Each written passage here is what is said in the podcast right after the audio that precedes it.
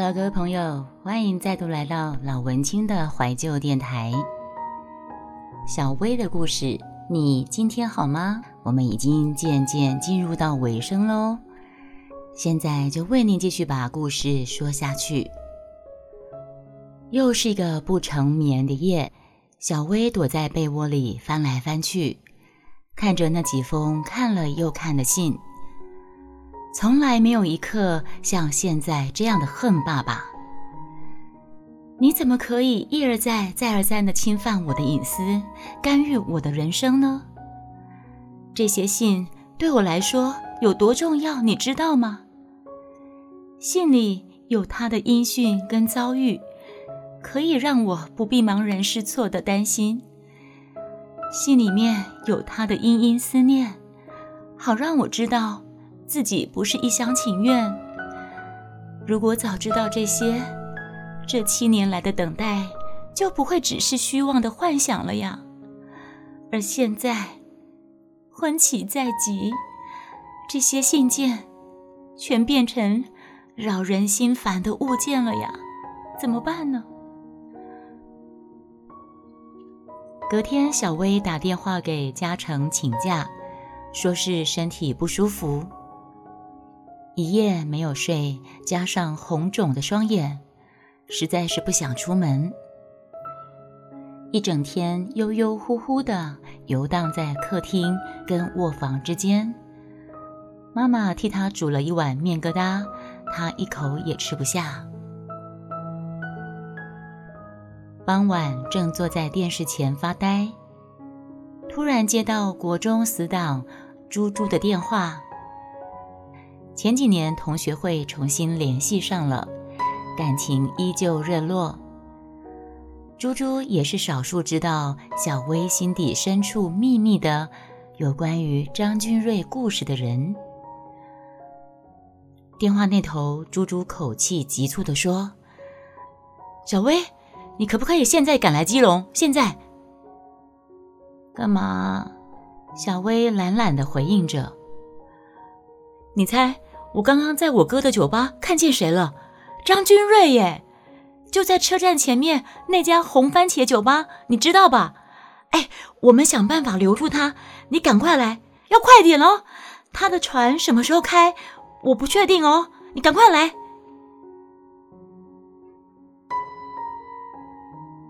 猪猪后面的叮咛还没有听完，小薇已经一屁股跳起来，冲进房里，抓了外套、钱包。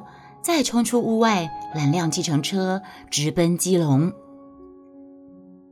下班时间，狭窄的道路上塞满了车，眼看着红番茄的招牌就在不远处一闪一闪的，车子就是没有办法动弹起来。小薇付了钱，急忙下车，直接在码头围栏旁的红砖道跑了起来。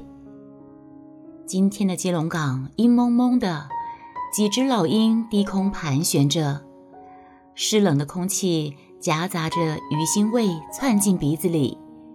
小薇心底某个记忆渐渐随着味觉苏醒起来。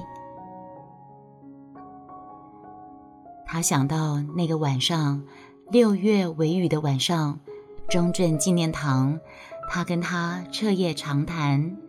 他想着张俊瑞说过的：“我是先熟悉你的声音，再熟悉你的。”他想起来，跨上他机车，抱住他的腰的时候，他戏谑地笑他：“你今天不守身如玉了。”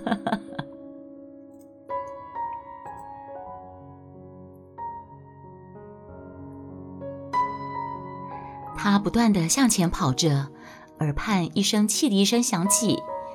一艘看不清楚是商船还是渔船渐渐驶离港边，小薇心底狂喊着：“等等我，你一定要等等我！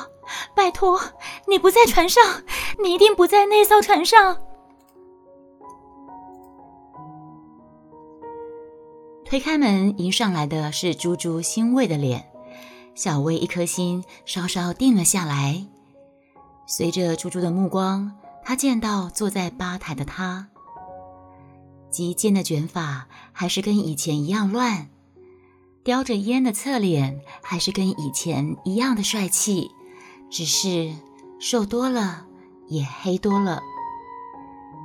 眼前一片迷蒙的小薇走到他身边，轻轻坐了下来，轻拍他的肩膀，说了一句：“嗨，好久不见，你今天好吗？”眼泪扑簌簌的落了下来。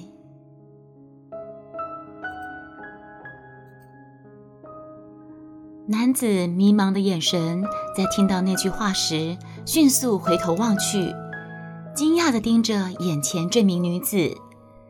苍白的面容依旧，只是妩媚的神韵取代记忆中的青涩稚气。是她吗？是自己这些年来，不管是昏暗的监狱生活，还是飘荡的走船生涯中，永远不曾忘怀的。那个小女孩吗？你，你是小薇。她呐呐低语着。小薇一把扑进他的怀里，悲喜交集的抱住他，哭着：“是我，是我，我是小薇。你到底跑哪里去了？我为什么都找不到你？”你到底跑哪里去了？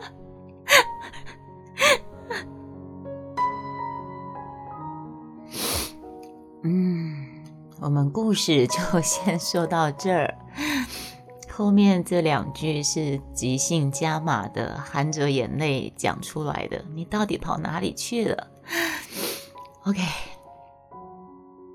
完结篇就留到我们下一次再公布。完结篇就留到下一次再告诉大家。说到这里，我要分享一下当时写这篇小说的时候，呃，我有跟大家说，我真的写到后来自己哭泣不成声呐。然后那时候部落格很多人留言说，要感动自己才能够感动别人。嗯，或许吧，自己被自己的故事感动，会不会很好笑？OK，我不知道在经过这么多年重新念这篇小说，到最后这一段我还是泪崩哎啊，时候哭点太低了。OK，好，谢谢你们再度来到老文青的怀旧电台。小薇的故事，你今天好吗？